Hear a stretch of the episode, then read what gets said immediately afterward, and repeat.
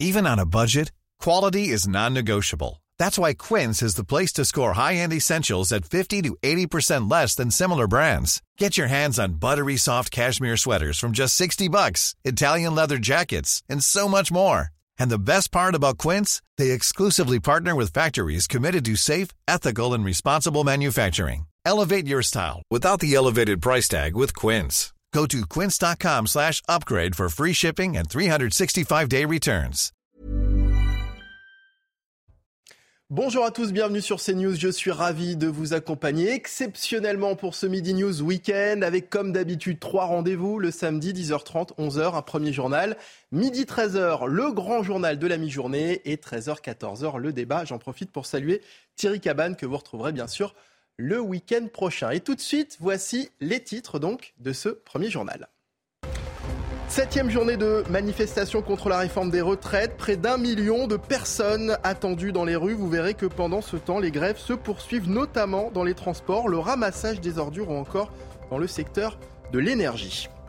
Une femme de 96 ans cambriolée et violée en pleine nuit par un homme pourtant connu des services de police. Le suspect a été interpellé il y a quelques jours. Nous reviendrons sur ce drame sordide dans un instant.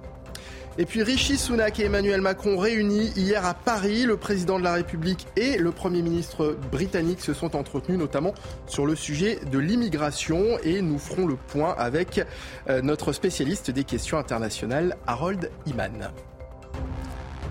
Nouvelle journée de mobilisation contre la réforme des retraites ce samedi. On va bien sûr en parler avec mes deux chroniqueurs en plateau. Patrice Arditi, bonjour, et Louis Morin, bonjour. Je suis ravi de vous accueillir. On va débriefer ensemble de l'actualité euh, de ce euh, samedi. Nouvelle journée de manifestation contre la réforme retraite. C'est la septième fois que les Français sont dans la rue euh, aujourd'hui. Regardez tout de suite les prévisions de la préfecture. La participation pourrait atteindre 800 000 à 1 million de personnes en France selon la police, dont 70 000 à 100 000 à Paris. Paris où la manifestation s'élancera à 14 h de la place de la République. Du côté des perturbations à présent, elles perdure hein, depuis euh, mardi, particulièrement dans les transports, le ramassage des ordures ou encore dans le secteur de l'énergie. Alors, où en est la grève ce week-end? Tour d'horizon avec Thomas Bonnet. Une drôle d'odeur dans l'air, à quelques pas de la Dame de Fer. Les poubelles envahissent certaines rues parisiennes. Il faut parfois se frayer un chemin entre les ordures. Des milliers de tonnes de déchets jonchent le sol de la capitale depuis plusieurs jours conséquence directe de la grève des services de traitement des ordures. Alors comment dire? Terrible, ça sent pas bon, c'est pas beau, il y a des rats. Blocage aussi dans de nombreuses raffineries en France. Le mouvement se durcit chez Total Energy. Pour le moment, pas ou très peu de pénurie dans les stations-service. La CGT qui se targue de coupures d'électricité ciblées, autre symbole du durcissement du mouvement. Des coupures qui peuvent avoir de sérieuses conséquences. Cette semaine, c'est une clinique de Charleville-Mézières qui a été touchée. Un IRM est ainsi tombé en panne, impactant au moins 150 patients. Il faudra une dizaine de jours pour réparer l'appareil.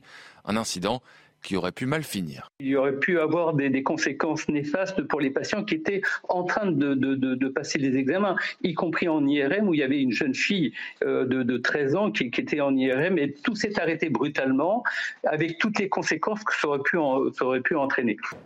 Côté transport, la situation reste toujours très perturbée à la SNCF ce week-end. Amélioration en revanche pour les lignes du métro parisien. Situation toujours aussi compliquée pour ce qui concerne le secteur aérien. 20% des vols prévus ce week-end ont dû être annulés.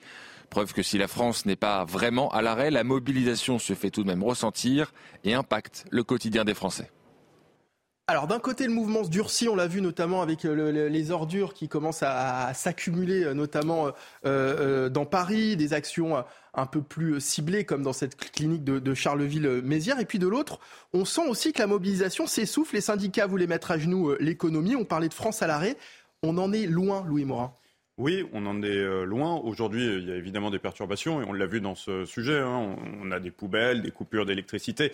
Mais enfin, on ne peut pas dire que la France euh, ne soit euh, à l'arrêt. Je ne sais pas si vous vous souvenez, ça, rappelle cette phrase de Nicolas Sarkozy qui disait au moment de la mise en place du, service minimum, aujourd'hui, quand il y a une grève en France, on s'en aperçoit même plus.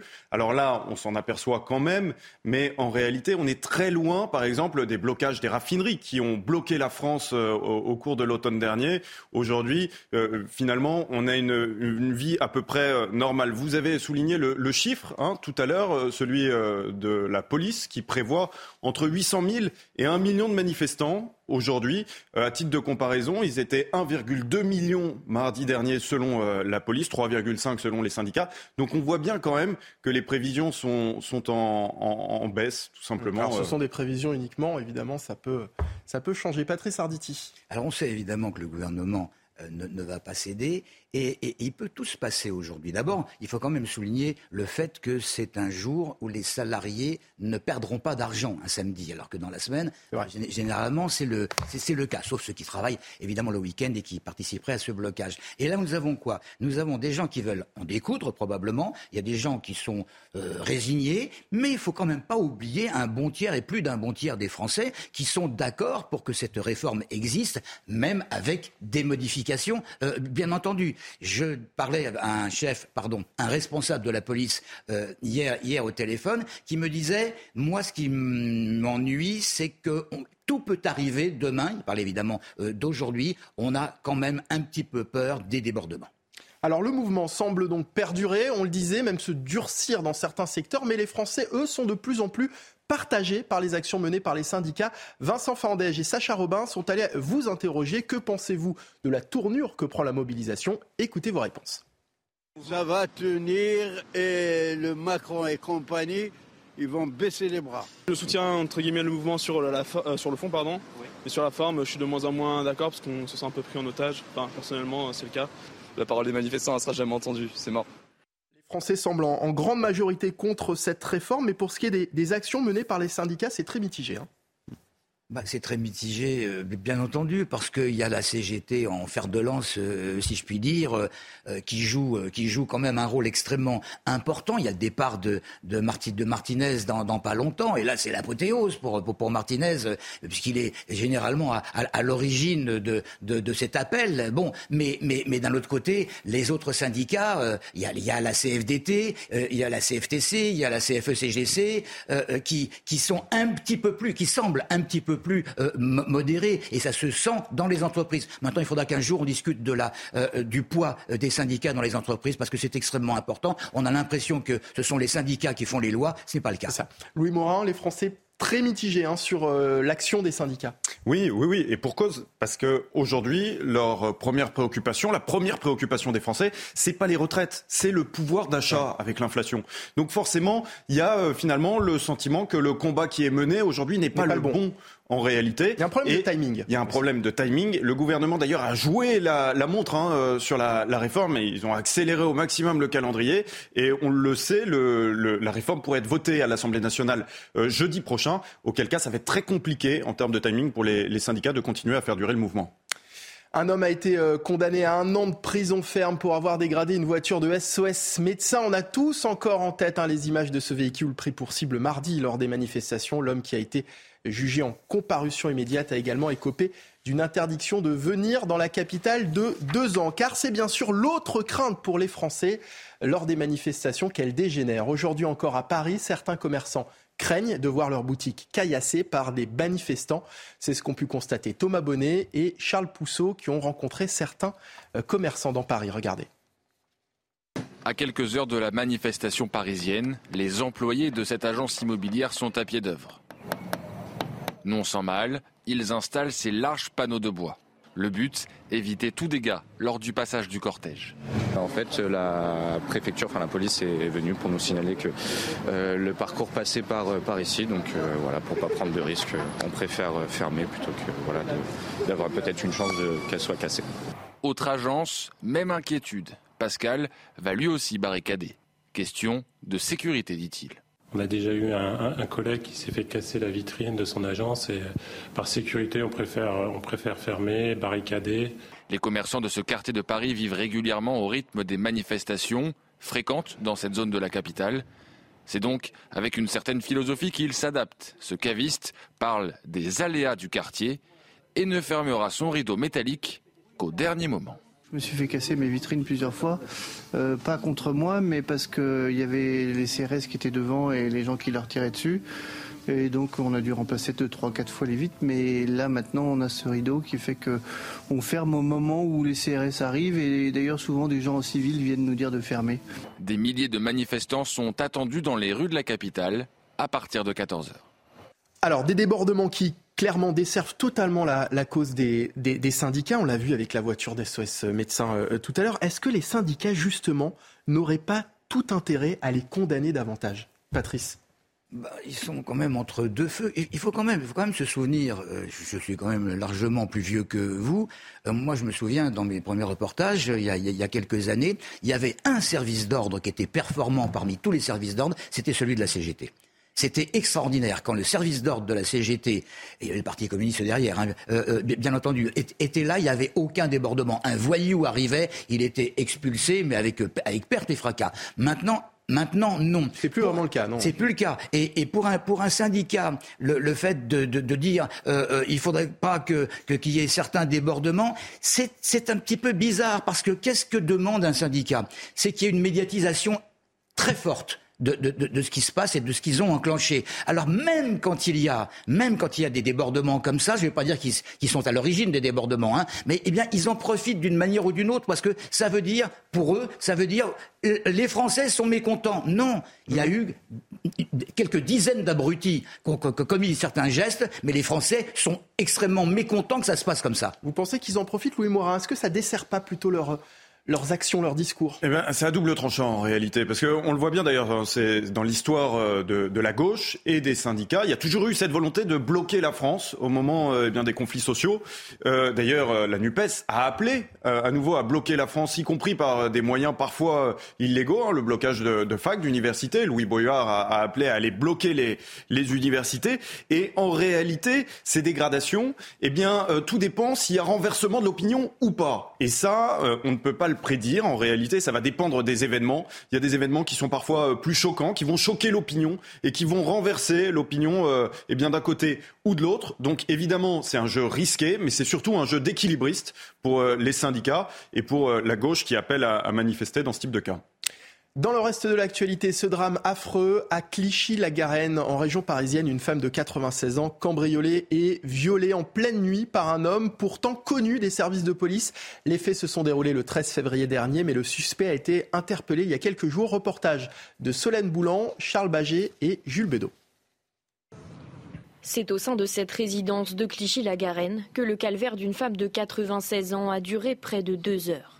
Dans la nuit du 13 au 14 février, un individu s'introduit chez la nonagénaire. Il dérobe plusieurs objets de valeur avant de la violer et de la frapper à plusieurs reprises. Dans la résidence, les voisins sont sidérés. C'est une toute petite mamie, elle est toute mignonne, elle est toute. Euh, on, la sort quand on la sort, on la tient parce qu'elle tremble un peu, elle tient plus, plus beaucoup d'équilibre. Euh, mais bon, euh, voilà, oui, elle est vulnérable. Comment on peut faire ça une mamie? Franchement, moi je comprends pas. De cinglé. La police judiciaire des Hauts-de-Seine a été chargée de l'affaire. L'auteur des faits a été interpellé le 6 mars dernier. C'est une personne vraisemblablement qui a déjà été inquiétée pour des, pour des faits de délinquance sexuelle euh, et qui était connue également pour des faits divers euh, des services de police. Les faits pour lesquels il avait été inquiété hein, d'agression sexuelle sur mineurs remontent à plusieurs années. L'individu a été placé en détention provisoire pour viol aggravé. Il encourt jusqu'à 20 ans de réclusion criminelle ce qui est encore plus révoltant, c'est que cet homme était connu des, services de police, encore une fois, pour des faits d'agression sexuelle, notamment euh, sur euh, mineurs, Louis Morin. Oui, et quel suivi? Voilà, quel suivi y a-t-il eu après euh, eh bien, le fait qu'il ait pu être inquiété par le passé? C'est évidemment la question qu'on peut se poser. Et c'est évidemment la question à mettre en, relation, en réalité, avec les moyens de la justice. Parce que la réalité, c'est qu'aujourd'hui, vous pouvez être inquiété pour des faits de délinquance sexuelle, y compris sur mineurs, et être mis en liberté sans aucun suivi dans les années qui viennent. Et voilà ce qui se passe de manière inexorable, j'ai envie de dire, puisqu'on le sait, le taux de récidive est très important sur ce type euh, de délit. Eh bien, il y a une récidive, une récidive violente sur une personne vulnérable. Voilà, c'était. Patrice Arditi, le sujet de la récidive s'invite une nouvelle fois dans l'actualité. Oui, c'est vrai. C'est vrai, que le côté récidive est quelque chose de, qui, est sous les projecteurs. Mais, mais, mais moi, je, je pense sérieusement qu'il faut aller même au-delà, franchement. Vous pensez, vous pensez que des médecins, des psys vont pouvoir expliquer en quelques mois euh, voire quelques années à cet homme-là que ce qu'il a fait, c'était méchant, c'était pas bien. Ce genre de personne est absolument irrécupérable. Et il faudrait une échelle de valeur. Je veux dire, je, ne suis pas médecin, mais je suis un homme, un Français comme, comme, tout le monde. Il me semble, il me semble qu'un tel acte sur une vieille dame, sur un handicapé, sur un enfant, euh, euh, ne devrait pas être euh, réprimé de la même manière. Euh, que, pour autre chose. Et là, on met tout dans le même, dans le même sac. On a entendu que c'était une petite mamie de rien du tout, mais qu'est-ce qui passe par la tête d'un abruti pour, commettre quelque chose comme ça. C'est épouvantable. Oh, on va nous dire, on va nous dire qu'il avait souvent mal à la tête, donc euh, il avait été consulté et que euh, un, un, psy lui avait dit que peut-être il avait quelque chose et que euh, franchement il serait pas tout à fait normal entre hmm. guillemets. Bon, mais mais mais mais que pense la famille de ce qui vient de se passer là? Mais que pense cette famille? Vous vous rendez compte? Votre grand-mère, vos vos grands-mères, là c'est même votre votre arrière-grand-mère vu votre âge. Je veux dire, mais c'est mais c'est calamiteux. Je ne parle même pas parce qu'on peut tout dire à la télévision. Je ne parle même pas des abrutis qui violent des nourrissons, parce que ça arrive également. Alors la question de récidive, je crois qu'elle est derrière. Poissy va devoir revoir sa copie. La ville ne pourra plus suspendre les aides municipales aux familles de délinquants mineurs. Le tribunal administratif de Versailles a annulé cette mesure prise il y a deux ans par l'ancien maire Carl Olive, devenu depuis député Renaissance. La justice avait été saisie par la Ligue des droits de l'homme. Écoutez la réaction de Carl Olive on n'a jamais suspendu ou supprimé finalement euh, eh bien, euh, eh bien ce, type d'initiative. On n'en a pas eu besoin. Mais on a pu euh, justement retisser le lien avec les familles. C'est-à-dire que moi, dans mon bureau à Poissy, j'ai reçu cinq familles avec les enfants pour dire c'est pas bien. La délinquance juvénile, comme on dit, la délinquance des, jeunes a baissé ici à Poissy. Donc vous voyez, on est dans un contrat gagnant-gagnant. Et malheureusement, l'autorité de, de, l'État euh, est à nouveau dégradée avec, euh, avec ce type de, décision, que, que, je respecte, il hein, n'y a pas le choix. Euh, mais je pense qu'aujourd'hui, si on veut que l'autorité de l'État soit respectée dans ce pays et que les pompiers, les policiers, malheureusement les enseignants, les élus soient respectés, on ne peut pas transiger avec, avec ce type, encore une fois, d'initiative. Louis Morin, est-ce que vous comprenez la, colère de, de Carl Olive dans, cette affaire? Ah, La devise de la France, c'est liberté, égalité, fraternité. Aujourd'hui, la, fraternité, la question, finalement, les aides sociales, c'est quoi? C'est la solidarité. Donc la question, c'est est-ce qu'on doit continuer à être solidaire avec eh bien, des, familles dont les enfants sont délinquants? Voilà, c'est est-ce que est-ce que c'est la, la vocation de la France de continuer à aider, à apporter euh, donc une aide financière à euh, des familles par solidarité euh, dont les, enfants sont délinquants? On peut quand et même. et est-ce que ne pas le faire va à l'encontre des droits de l'homme? Va à l'encontre des droits de l'homme. Voilà, effectivement, c'est la question qui avait été soulevée, hein, puisque ça a été, ça a été jugé. Très sincèrement, le débat est, ancien. Euh, on l'a vu, il y a eu des évolutions euh, législatives en, la matière. Probablement qu'il faudrait que le débat soit reposé clairement à l'Assemblée nationale parce que c'est toujours pas tranché de manière euh, claire et évidente. Patrice? Je suis partagé, moi, parce qu'il y, a, des cas, il faut, étudier ça au cas par cas. Il y a des familles monoparentales, il y a des, mamans qui, ne peuvent pas surveiller leurs enfants, ça arrive, ça arrive, et, le pire se produit par rapport à d'autres familles où les parents savent exactement ce qui se passe lorsque euh, leurs enfants partent le soir à, à, 19h et rentrent à 5h du matin. C'est pour ça que c'est du cas par cas. Maintenant, nous avons des parlementaires, c'est à eux de voir ce qui, peut se passer pour l'avenir. Les humains remplacés par des machines, du déjà vu au cinéma, sauf que la fiction se rapproche de plus en plus de la réalité. À plaisir dans les Yvelines, le standard de la mairie a été remplacé par une intelligence artificielle, le standard uniquement. Les standardistes sont toujours là. C'est pour ça que je disais que la fiction se rapproche simplement de la réalité. À plaisir, cette machine qui porte le doux prénom d'Optimus a justement pour objectif d'aider les standardistes. Vincent Fandège, Sacha Robin et Florian Pomme l'ont rencontré. Bienvenue à la mairie de la ville de Plaisir. Je suis Optimus, votre nouvel assistant conversationnel. Optimus, c'est le nom donné à l'intelligence artificielle en charge du standard de la mairie de Plaisir dans les Yvelines. Nous l'avons testé pour renouveler une carte d'identité. Vous devrez faire une pré-demande sur le site internet de l'Agence nationale des titres sécurisés, l'ANTS, Je viens de vous envoyer un SMS avec les liens correspondants. La mission d'Optimus, c'est bien de répondre aux questions les plus simples. Oui, monsieur, vous m'entendez? Pour les demandes plus complexes, ce sont deux personnes à l'accueil qui s'en chargent. L'intelligence artificielle filtre ainsi les quelques 600 appels quotidiens. On s'est rendu compte surtout qu'il y avait euh, pratiquement 70% de personnes qui n'avaient pas de réponse parce que bah, vous prenez du temps à répondre aux personnes. Aujourd'hui, on n'est plus à 70% d'appels non, euh, je dirais, sans réponse. On est bien, bien inférieur à tout ça. On est maintenant à 20-30%. Toujours est-il que l'apparition d'Optimus à plaisir divise les habitants. Non, ça m'intéresse pas trop. Je préfère du, du, physique. Hein. Je suis contre parce que ça marchera pas. Bah, à partir du moment que c'est des initiatives dans ce sens-là, c'est très très bien. Hein. Ce service pourrait bien se généraliser partout en France. Certains élus se sont renseignés auprès de la maire de Plaisir. À bientôt. Dans l'actualité internationale à présent, Rishi Sunak et Emmanuel Macron réunis hier à Paris pour un sommet franco-britannique, le premier depuis 2018 et le premier depuis que le Royaume-Uni a quitté l'Union européenne. On va en parler avec Harold Iman, spécialiste des questions internationales, qui était hier à, l'Elysée. Harold, la France et l'Angleterre à nouveau réunis pour parler notamment d'immigration. Oui, pas seulement. Mais euh, l'immigration, c'était très important, car euh, sous Boris Johnson et Liz Truss, euh, les relations étaient tendues. Et voici que Rishi Sunak a voulu un peu accélérer cette réconciliation, car il se différencie de ses prédécesseurs. Et donc, le, Royaume-Uni va contribuer encore davantage à l'effort pour juguler l'immigration clandestine qui traverse la Manche et notamment sur le sol français. Donc euh, jusqu'à présent, en 2021, le Royaume-Uni donnait 62 millions d'euros d'aide à la France. Euh, ensuite, 72 millions l'année d'après, 2022. Ensuite, pour 2023, ce sera 141 millions. L'année d'après, 191 millions. Et en 2025, 209. Donc on a plus que triplé depuis 2021. Donc il continue sur cette lancée. Il y aura davantage de drones, d'hélicoptères, d'avions, de, chiens renifleurs. On va construire un centre de rétention euh, commun dans le nord de la France. Donc euh, on fait à peu près tout ce qu'on pouvait. Et bien sûr, pour euh, Rishi Sunak, c'est une espèce de succès. La coopération, la France nous parle et on fait des choses ensemble et on jugule cette immigration qui fait l'objet d'une loi en préparation au Royaume-Uni, une loi assez répressive. Et côté Emmanuel Macron, eh bien, un petit hic qu'il a toujours soulevé. Attention, ce n'est pas qu'avec la France que vous négociez. Il y a aussi la Belgique, les Pays-Bas et même les pays euh, autres comme dans les Balkans. Euh, c'est toute l'Union européenne qui est concernée. Merci beaucoup Harold Iman. Et puis on va terminer avec un triste anniversaire puisque ce samedi nous commémorons les 45 ans de la disparition d'un poids lourd de la chanson française. Est-ce que vous avez une idée de qui il s'agit Louis Morin? Bah, euh, je vais, je vais, Il faut que je spoil.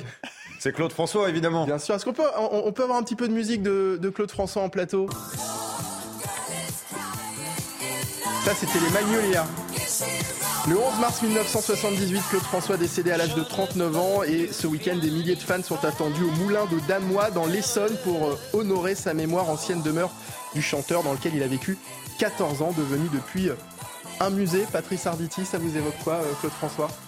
Claude François, c'est effectivement ma, jeunesse. Moi, j'avais été effondré lorsque j'avais appris qu'il était mort dans ces conditions. D'ailleurs, pour une histoire de, de lampe mal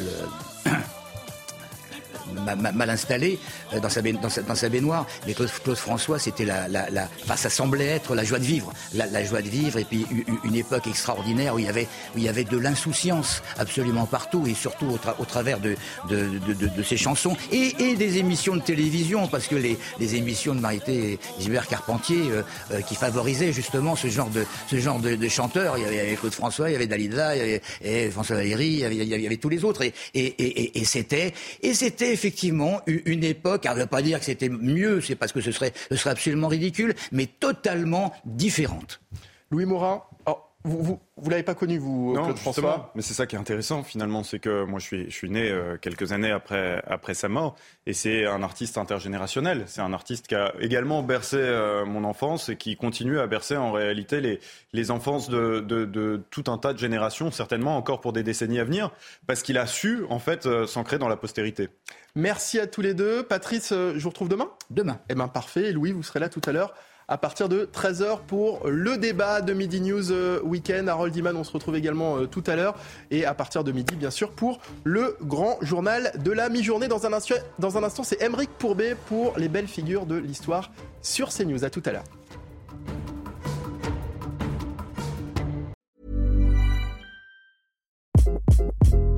Hi, this is Craig Robinson from Ways to Win, and support for this podcast comes from Invesco QQQ. The future isn't scary, not realizing its potential, however, could be. Just like on the recruiting trail, I've seen potential come in many forms as a coach. Learn more at Invesco.com slash QQQ. Let's rethink possibility. Invesco Distributors, Inc.